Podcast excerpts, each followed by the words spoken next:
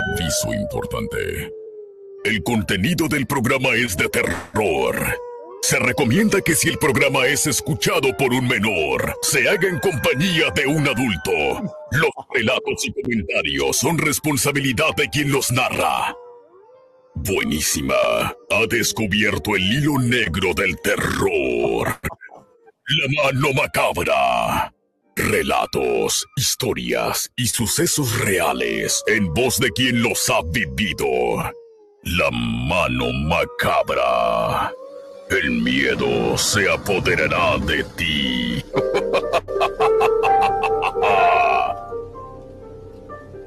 Montserrat Sanabria, que pues ya, ya tiene dos libros, y no es que ya más desde la última vez que he platicado con ella. Ahorita le vamos a estar preguntando, vamos a darle las malas noches. Bienvenida, ¿cómo te encuentras? Hola, muy bien, muchas gracias. ¿Ustedes? Excelente, excelente. No sé si ya conocías a Siete, Siete, eh, de Montserrat aquí, pues los presento a ambos dos. Hola, mi querida Montserrat, estamos desde la Ciudad de México transmitiendo en tu programa La Mano Macabra y 1530 te da la bienvenida. Muchas gracias por el tema que, que estás abordando esta noche, que son eh, los fantasmas en el aire, ¿no? Fantasmas en el aire. Realmente existen los fantasmas en el aire, realmente puede ser un espíritu o puede ser una alucinación por el cansancio que ustedes como azafatas traen. ¿Qué es lo que pasa? Ahorita vamos a ir desmembrando este tema, ¿no, mi querido Vané? Así es, y, quisiera pues empezar ahora sí que desde, desde el inicio. Eh, tienes un libro que es eh, Fantasmas en el aire. ¿Qué te hace escribir esas historias? Bueno, pues sí, muchas gracias por la invitación y todo. Y hace ratito escuché que había unas personas escuchándonos desde Mazatlán. De hecho, la idea principal del libro eh, fue en el aeropuerto de Mazatlán. Fue una mañana, sacábamos el primer vuelo de la mañana, era me parece 6.40 de la mañana, pero nosotros tenemos que llegar una hora antes al avión para checar pues el agua potable, hielos, refrescos, la seguridad de la cabina, etcétera, ¿no? Entonces, eran como las 5.40 de la mañana más o menos, ahí en el aeropuerto de Mazatlán, y todavía ni siquiera había amanecido. Cuando llegamos al avión, eh, pues no había nadie más que el chico de los pasillos, el que conecta como que el gusano al avión, y el compañero que es oficial de operaciones, ellos se encargan pues, del combustible, de las maletas, de todo, que todo esté en perfecto estado, ¿no? Entonces, cuando entramos recién al avión, veo al compañero de los pasillos así súper pálido, y yo le pregunto al otro compañero, le digo, oiga, el compañero se ve muy mal. Le digo, pues está bien, ¿o qué? Me dice, sí, es que, ¿qué cree, compañera? Que lo acaban de asustar. Y yo, ¿cómo que lo acaban de asustar? Me dice, sí, es que precisamente cuando subió, vio que había alguien parado de espaldas con una camisa blanca en el avión. Entonces, cuando subió el de operaciones, le dijo, oye, ¿quién subió contigo a hacer la, la revisión? Le dice, nadie, yo subí solo. Dice, sí, estaba un muchacho de camisa blanca, no sé qué. Dice, a ver, a ver, a ver, ¿no? Porque pues nadie puede estar ahí sin autorización dentro del avión, ¿no? Entonces, luego, luego se pusieron a buscar a la persona que estaban buscando y pues jamás apareció. En, realidad era un fantasma, ¿no? Entonces, esa mañana dije, qué padre sería empezar a recopilar eh, muchos relatos de mis compañeros, de que me cuenten de todo esto de fantasmas, pero de aviación, de cosas que hayan sucedido en aviones, en aeropuertos y pues en el tema de aviación básicamente. Y que hay muchos, ¿no? Que hay muchos, fíjate que, eh, bueno, aquí en la Ciudad de México, pues sabes que tenemos aquí el aeropuerto, el Benito Juárez y ahora el FAT, que está el, el otro aeropuerto.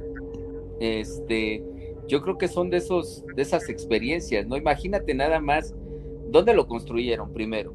Está construido en, muy, eh, muy cerca de lo que es el lago de Texcoco aquí en la Ciudad de México. El aeropuerto de la Ciudad de México está construido ahí, ¿no? Por encima. Pero hay que recordar que desde tiempos, ahora sí que remotos, tiempos prehispánicos, eh, pues ese lugar fue invadido por los españoles y hubo hubo cuántas, cuántas muertes hubo ahí en ese lugar, luego más aparte todas las muertes que pudo haber en, el, en el, la construcción del lugar, más aparte todas las muertes que pudo haber de trabajadores del lugar, más aparte todas las muertes que puede haber en los aviones, o sea, está infestado de energía Sí, de hecho México pues es un lugar, sobre todo como dicen, ¿no? La Ciudad de México es un lugar muy antiguo, que han pasado muchas personas, muchas generaciones, muchísimos sacrificios, muertes, este, etcétera, ¿no? Se construye el aeropuerto y pues igualmente, o sea, día a día viajan muchas personas que están enfermas, que a lo mejor fallecen dentro de los aviones o hay, muchos casos de que les da, por ejemplo, un paro cardíaco justamente ahí en las salas de abordaje. ¿Te tocó algo así alguna vez? No, no, jamás. no, a mí, la, de la última vez que fui a México, eh, de regreso, siete, la persona que iba enfrente de nosotros, en Montserrat, así, la, pero así enfrente, enfrente, o sea, así enfrentito, eh, le empieza a dar un ataque epiléptico y faltaban todavía como 30 minutos para, para, llegar. Entonces fue todo un caos porque la señora que iba a un lado de él no se conocían. Entonces la señora empieza a gritar desesperada porque pues se asustó mucho, ¿no? La señora y pues, yo estaba, me saqué de onda, no podía hacer nada. Eh, ya llegaron las azafatas, empezaron a ayudar, estaban buscando un doctor y me tocó un caso así de eh, en, un vuelo, de hecho recientemente, entonces sí, sí, pasan cosas así en los aviones. Como dices de epilepsia, sí, o sea, de paro cardíaco y otras cosas, afortunadamente no, solo pues que se te ponen mal en vuelo y así, pero nada así como que muy grave, ¿no? Pero de epilepsia sí es muy impresionante porque precisamente íbamos mi compañera y yo en el carrito así dando servicio. Y en eso yo veo, o sea, como que de reojo así a la señora, ¿no? Y viene junto con su esposo. Y yo dije, ¿qué le está haciendo? O sea, yo pensé como que le estaba ahorcando o algo, ¿no? Entonces nos regresamos súper rápido y la señora pues en pleno ataque así, ¿no? Lo bueno que su esposo pues sabía cómo manejar la convulsión y todo. Pero sí es como que muy, te saca así de onda, ¿no? Luego, luego. Y pues sí, como dices, se sigue el protocolo y todo. Afortunadamente, pues la señora, todo perfecto. Y sí, así como eso, puede ser otra cosa que sucede en vuelo que desafortunadamente no, no tiene como que tan buen final. Así es. Y, creo, y de eso trata el libro, ¿no? O sea, de los de esas cosas que están atrapadas. ¿Qué más pasa en, en, en el primer? Bueno, a ver si vamos a. El primero y el segundo libro, vamos a empezar a juntarlos porque llega un punto en que tienes mucho que decir con el primero y hay historias que quieres contar para el segundo, me imagino. Sí, yo empecé a juntar muchas historias y muchos compañeros sí te llegan a contar, oiga, pues que aquí se aparece una niña, por ejemplo, ¿no? En el Aeropuerto Internacional de la Ciudad de México, pues dicen que el espíritu famosísimo de la niña, que incluso hay fotos en internet que se ve según en... Bueno, pero es que... La voy a buscar, la voy a buscar en este momento. esa, esa foto, ¿no? Déjame decirte... Ya, yo empiezo a juntar... ¿Mande? Déjame, déjame comentarte que aquí en la Ciudad de México en los hospitales tenemos una niña, en las estaciones de radio tenemos una niña, en los supermercados tenemos una niña, en los aeropuertos tenemos una niña, en este eh, abajo de los puentes tenemos una niña, o sea, aquí la niña anda por todos lados, ¿eh? Sí. Entonces, entonces de verdad que es impresionante. Pero ¿qué te parece si nos sigues contando después del corte? Sí, claro, perfecto. Vale, vámonos al corte, mi querido Vane, y regresamos. Recuerda que estás aquí en la mano macabra. No respires, porque el miedo te delata. La mano macabra. Ya regresamos. No se la pierda, no se la pierda. Ya está aquí. Llévela, llévela la política de México, donde la verdad y la democracia están en la mira de la política de México. No se la pierda, no se la pierda, ya está aquí, llévela, llévela. En las noches ya estarás acompañado. Ya no querrás estar solo. La mano macabra. Historias, relatos que te pondrán los pelos de punta. Escúchanos hoy. La mano macabra. ¿Y tú? ¿Tienes miedo? ¿Quieres más música buenísima? ¡No le cambies! Buenísima. 1530 AM. Si te sientes mal y alguien te ofrece una tacha para animarte, no aceptes. Tachas, pastas, anfetas, cristal, sean pastillas coloridas o pequeños cristales, todas son metanfetaminas. Muchas veces son elaboradas en laboratorios clandestinos usando químicos como ácido muriático o veneno para ratas. Son tan adictivas que los traficantes suelen regalarlas para engancharte, porque terminas pagando mucho más. Si te drogas, te dañas. La felicidad que necesitas está en ti, con tu familia, tus amigos y la comunidad. Secretaría de Educación Pública. Gobierno de México. Es buenísima. Toda tuya. Gózala. 1530 AM. Ya regresamos. ¿Sigues aquí? Porque el miedo se apodera de ti. La mano macabra. Y bien, bien, ya estamos de regreso en esto que es la mano macabra. Oye, mi querido Vane, quiero darles una noticia, quiero darles una noticia que gracias, de verdad, en serio, gracias a, a, los este, enlaces y, todo lo que se ve atrás de la producción, eh, de, por supuesto, de nuestra querida Jackie Morgado. Fíjate que vamos a estar nada más ni nada menos, chécate dónde vamos a estar, vamos a ser embajadores, embajadores de la mega procesión, la mega marcha de las Catrinas. Las Catrinas, este, pues aquí en la Ciudad de México, ustedes saben que después de que salió la película Spectrum de el agente 007 James Bond, empezaron a hacer esa marcha y se ha convertido, de verdad que se ha convertido en un icono de la Ciudad de México. Entonces ahora nos han elegido para ser embajadores de la mega marcha, de la mega procesión de los este bueno, pues ahí de las Catrinas, ¿verdad? De las Catrinas. Entonces vamos a estar ahí, mi querido Vane, ¿cómo ves? Eso va a estar muy interesante. Voy a tratar de pegarme contigo para, para en esta ocasión. Exactamente, pues ahí vamos a estar. Ahí vamos a estar. Eh, vamos a mandar saludos, mi querido Vane. ¿A quién quieres mandar saludos? Eh, eh, allá quisiera que el programa durara dos horas. Exactamente, pues quisiéramos que durara dos horas, pero todavía no. Todavía no. Bien, este, vamos a mandar saludos también, por supuesto, a los amigos de El Aquelarre, el Aquelarre, el club del Aquelarre, con todo menos con miedo. Así se llama ese club, con todo menos con miedo. Eh, también a los a las historias macabronas, las historias macabronas también, por supuesto. Ahí vamos a mandarles saludos a todos ellos para que pues estén eh, pues bien pendientes, va, bien pendientes. Gracias por estar bien pendientes de lo que es el programa de la mano macabra. Y nos estabas contando, mi querida Monse, creo que se salió ahí este Vane, no sé, algo le está pasando ahí. Pero bueno, eh, nos estabas contando acerca del libro. Eh, ¿Esto desde cuándo lo empiezas a escribir tú? De finales de 2014 y ya cuando yo lo vi ya en físico fue en 2015.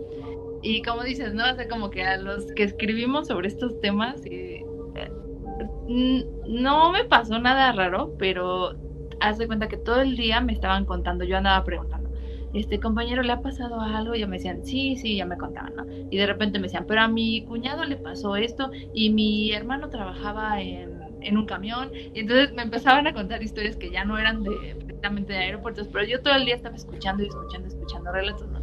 Entonces, en las noches eh, luego me tocaba dormir fuera de casa o así. Entonces yo nada más escuchaba un ruidito en el hotel y ya era así como de, ay no, qué miedo, ¿no? Y me acordaba de la niña, de la ambulancia, del cementerio, del camionero, de, o sea, todo, ¿no? y me pasó algo muy curioso que justo cuando a mí me entregan mi libro ya impreso así, físico, como que todo lo que yo traía así en la mente se quedó ya atrapado aquí yo ya dejé de tener miedo en las noches, yo ya no estaba pensando todo el tiempo en las cosas de fantasmas, como que todo quedó ahí en, plasmado, ¿no? adentro del libro ya, fuera de mi mente. Oye, oye Monse, fíjate que muchas ocasiones se cuenta y se dice que a veces los escritores al escuchar tantos relatos o escribir este tipo de relatos, ya sea de fantasmas, de demonios, eh, quedan pactados quedan pactados y, es algo que es muy difícil que se puedan salir de ese mundo o de ese cliché, por así, así llamarlo, ¿verdad? ¿Qué tan difícil es o qué tan difícil ha sido para ti el, escribir de fantasmas? Mm, pues me ha gustado mucho porque yo desde que era muy pequeñita siempre me han gustado las historias de, de fantasmas, de las brujas. Por ejemplo, yo cuando era niña vivíamos en Cuautla, mm, era una zona semi-rural, no vivíamos en la ciudad ni tampoco, este, tampoco así como en el pueblito, pero era una zona intermedia. Entonces, el trabajo de mi papá era ir a las tiendas de los pueblitos a surtir este, cosas. Entonces, a mí me encantaba ir con él porque ya que escuchaba que la historia de que aquí una bruja que no entonces mi hermano es más chico que yo cuando nace mi hermano eh, todos los vecinos nos decían que había una bruja que estaba arriba de la casa, que la veían en las noches, que se quería llevar a mi hermano, entonces ya le daban los consejos a mi mamá, así de, pues pon las tijeras, eh, pon el calzón de tu esposo, así como, pues, pues, así para que no se llevaran a mi hermano, ¿no? Fíjate que esa nunca, eso nunca lo había escuchado, ¿eh? De verdad esa, esa sí es nueva porque esa sí no la había escuchado, de que de que para que eh, no se lleven a tu niño, las brujas pon el calzón de tu esposo. O sea, eso sí no lo había escuchado. Había escuchado, de que, eh, había escuchado de que pusieras el sombrero, de que ah. pusieras las tijeras, de que pusieras el ajo, de que pusieras el espejo, de que pusieras granos de sal. Pero los calzones. pero los calzones. Pero los calzones al revés. Al revés. Ajá. Esto sí, fíjate, de verdad, en serio, ah. eh, dentro de dentro de, la algarabía eh, de creencias mexicanas y de creencias de este tipo, de verdad que nunca lo había escuchado, ¿eh? Y, bueno, así le empezaban a decir a mi mamá, y mi mamá pues como que no quería creer tanto, pero pasaba algo muy curioso con mi hermano, porque en uno de los cuartos había como una mancha de humedad en el techo. Entonces mi hermano, aunque estuviera dormidito, mi mamá cuando lo arrullaba, justo cuando pasaba por ahí por la manchita del techo, mi hermano sonreía. Entonces ya mi mamá dijo, ¿saben qué? Ahí rentábamos en esa casa. ¿Saben qué? Vamos a cambiarnos de casa, sea lo que sea, porque aparte esa casa está al cerro. Y pues ya, entonces como que desde ahí todo mi mente siempre ha sido como que qué padre, ¿no? Todo eso del folclore, de las brujas, de pues, las tradiciones, todo eso a mí me encanta. Entonces, cuando yo escuché que había historias de fantasmas en mi trabajo, eh, cuando trabajaba como sobrecargo de visión, dije, esto, esto es lo máximo así para mí. Ok. Oye, eh, no sé si se puede compartirla, la estoy tratando de compartir Ahorita que dijiste la niña que se aparece eh, en el aeropuerto de México y encontré estas fotografías así rápidamente. Entonces, esta sí está de terror, ¿eh? Sí está. Eh, para la gente que nos está. Eh, no sé si, si Joel tiene que darle acceso a la, a, la, a la, pantalla mía. Ya la estoy compartiendo. Y nada más creo que es de que la, la cambien, se me hace. Ahí está. A ver, ahí está. Ahí está. Ok, ahí lo estamos viendo. Fíjate que, ese, es, el nuevo aeropuerto, ese es la terminal número 2 del aeropuerto, donde están esos pilares y, efectivamente se ve, al fondo se ve una sombra y este y el otro el otro yo creo que es la cabina o es la salida donde se conecta el gusano ahí en el en la este en la compuerta del avión no es así Monse porque digo tú que sí, conoces más de aviación la segunda, la primera, como dices correctamente, está en la terminal 2, pero la otra foto, antes, hace unos años, estaba un cementerio de aviones dentro del aeropuerto internacional de la Ciudad de México. Tienen, tendrá unos 3, 4 años tal vez que lo sacaron afuera del perímetro del aeropuerto. Entonces, este avión justo era un avión de Aerocalifornia que tenían pues ahí botado junto con otros más y le hacía falta la puertita de la salida de emergencia. Entonces, esa es la foto que se ve de, la chica que está justo ahí en la salida de emergencia. Bueno, donde estaría la puertita de la salida de emergencia. ¿Sabes? Me recuerda al personaje que sale en la caricatura del viaje de Shihiro. No sé si lo vieron. Mm, sí, es cierto, un poco, sí. Sí, que es así como la, la sombra nada más con, con la cara, ¿no? la cara blanca. Ajá, así se ve para la gente que no, que no puede ahorita tener acceso a, la transmisión en, internet, que nos están escuchando nada más, eh, creo que es una descripción válida, la que acabo de dar. Sí, sí la del viaje de Shikiro, esa la criatura que sale ahí. Pero bueno, ok. Este, eh, Monse, entonces, ahorita que son ya dos libros, ¿estás en un tercero? Sí, eh, bueno, el primero pues ya como que tuvo mucho éxito entre yo yo primero como que no me tenía mucha fe porque mis libros son independientes entonces yo fui a un a una editor, bueno, con un señor de la imprenta y le dije, oiga, ¿cuánto me cobraría por imprimir? Y yo dije, pues me va a comprar mi mamá, mi papá, mi tía. yo conté 11, ¿no? Y yo dije, yo voy a vender 11 libros, ¿no? Y dije, me dijo el señor, no, pues lo mínimo que te puedo imprimir son 50. Y dije, bueno, está bien, ¿cuánto me cobra por 50 libros, no? Ya pasó, este, me dio mi edición y ya, ¿no? ¿Cuánto te cobraron? ¿Cuánto te cobraron por eso? Ay, no recuerdo exactamente, pero me costó tal vez pues, como 50 pesos cada libro, más o menos, por imprimir así, este, 50. En cantidad, ok. Ajá, en, en volumen chiquito. Y, bueno, ¿no? Resulta que esa primera edición me imagino que es muy cara ahorita ya. Eh, de hecho estaban horribles. Eh, como lo traté de hacer en el lugar más barato porque yo, yo decía, no, no, no va a prosperar mucho esto, ¿no? Y estaban así todos, eh, la pasta mal, sin color, unos chuecos, ¿no? Así muy, muy mal, ¿no? Venían otras historias adentro. Venían historias de ponis, ¿no? Este, no, y entonces pues ya, ¿no? Empecé a venderlos y afortunadamente se vendieron esos 50 y dije, ah, creo que necesito sacar más, ¿no? Y bueno, se acabó esa edición y todavía me seguían llegando historias, yo seguía entrevistando y dije, bueno, voy a seguir con el segundo. Y ya, en ese sí me tardé cuatro años para que ya quedara un libro pues mejor hecho, pues mucho mejor, ¿no? Y ahorita todavía me siguen pidiendo, oye, ¿cuándo vas a hacer el tercero? No sé qué. Y ya voy un poco avanzado el tercero. Entonces, pues, espero pronto también ya tener mi tercer volumen, que será de lo mismo, de historia. Oye, bueno, pero aquí, aquí ya nos debes dos libros, ¿eh? aquí los tengo. Nos debes dos libros, nos debes el de Vane, nos debes y me debes el mío. Entonces son cuatro. Por, eso, de la primera edición, del primer libro, del segundo libro y ahora del tercer libro. Entonces son seis. Ah, sí. y ya, y no solamente son de fantasmas de así, pues como el típico de la niña, ¿no? Sino que hay muchas historias de Oye. diferentes, como Aluches, eh, La Llorona, eh, pilotos fantasmas, sobrecargos fantasmas, pasajeras que desaparecen en el baño. Oye, ahorita que estás hablando de desaparecer, eh, se ha hablado mucho de que, son como 7, 9 años, no recuerdo, del, del, avión que de repente desaparece y que todavía no encuentran. Eh, es el de Malasia, ¿no? Sí, el de Malasia. Entonces, ahí, ahí tú que pues trabajaste, en, pues ahora sí que en la industria, ¿qué se menciona? ¿Qué, ¿Qué dicen al respecto de eso? O sea, tú tendrías una perspectiva diferente a nosotros como un público normal, ¿no? Pues sí, o sea, dicen, hace un tiempo dijeron que habían encontrado restos del avión, pero también a mí se me hace muy increíble como ya con tantos aparatos, el avión trae localizadores, trae varias tecnologías que dices, ¿cómo es posible que no lo puedan encontrar? Oye, pero por ejemplo, bueno, e, ese, ese avión, el de Malasia, bueno, pues sí fue, podemos decir, ¿no? Que a lo mejor fue un accidente que, fue en el, en el océano.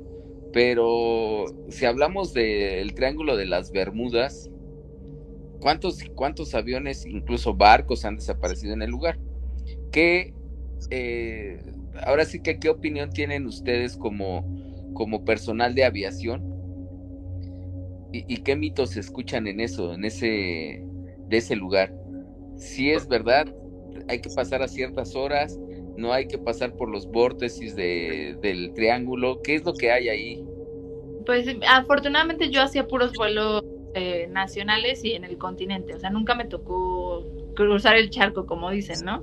Pero sí, o sea, el Triángulo de las Bermudas es muy conocido porque desaparecen cosas, a lo mejor se te pueden las comunicaciones, incluso en México hay está la zona del silencio que también pasa algo pues parecido de que hay Durango la, las comunicaciones y cosas así. Entonces a mí afortunadamente no me pasó nada extraño, pero dentro de las historias que yo fui recopilando en el aire pues al, por la velocidad que vas, por la altura que vas. Entonces, varias personas me han contado como que se entremezclan los mundos de, de, los vivos y de los muertos, ¿no? Entonces, ahí es como que donde pueden pasar las cosas paranormales, donde te puedes encontrar, no sé, tal vez con un pasajero fantasma que al, ya después ya no lo encuentras. A lo mejor hasta puedes platicar con él normalmente y tú ni... ¿Sabes cuál es? Ok, ¿sabes cuál es la teoría que yo tengo, este, Monse y Vane? Fíjate que la teoría que yo tengo de eso, el otro día estabas hablando precisamente de la de la este de la velocidad, Vane. Así es. Estabas hablando de la velocidad en los aviones.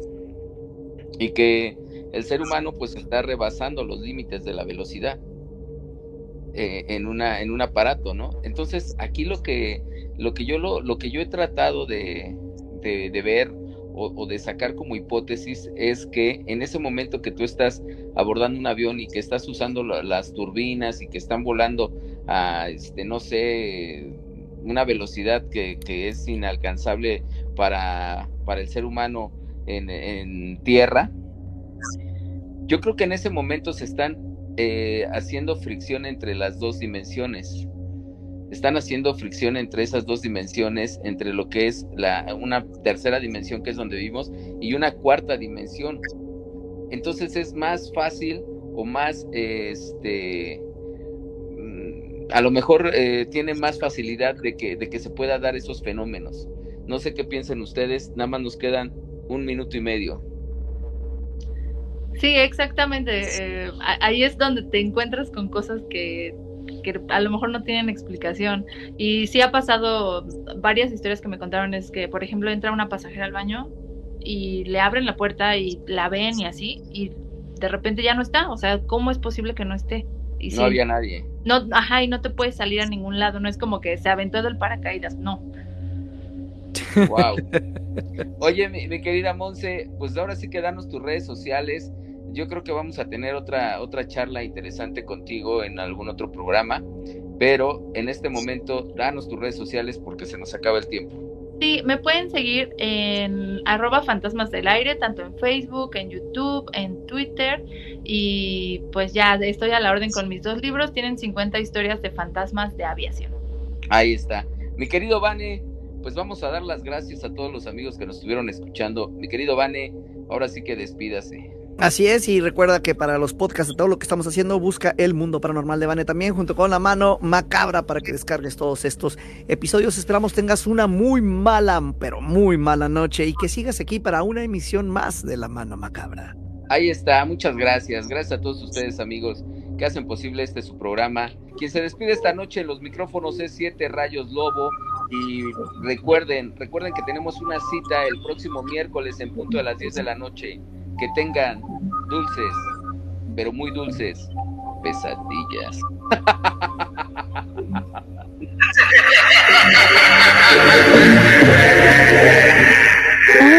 Aquí te has dado cuenta que no estás solo. Hay algo que te espera en lo más oscuro de la noche. La mano macabra. Aunque te escondas bajo las cobijas, no podrás escapar. Te esperamos en la mano macabra. Estás escuchando.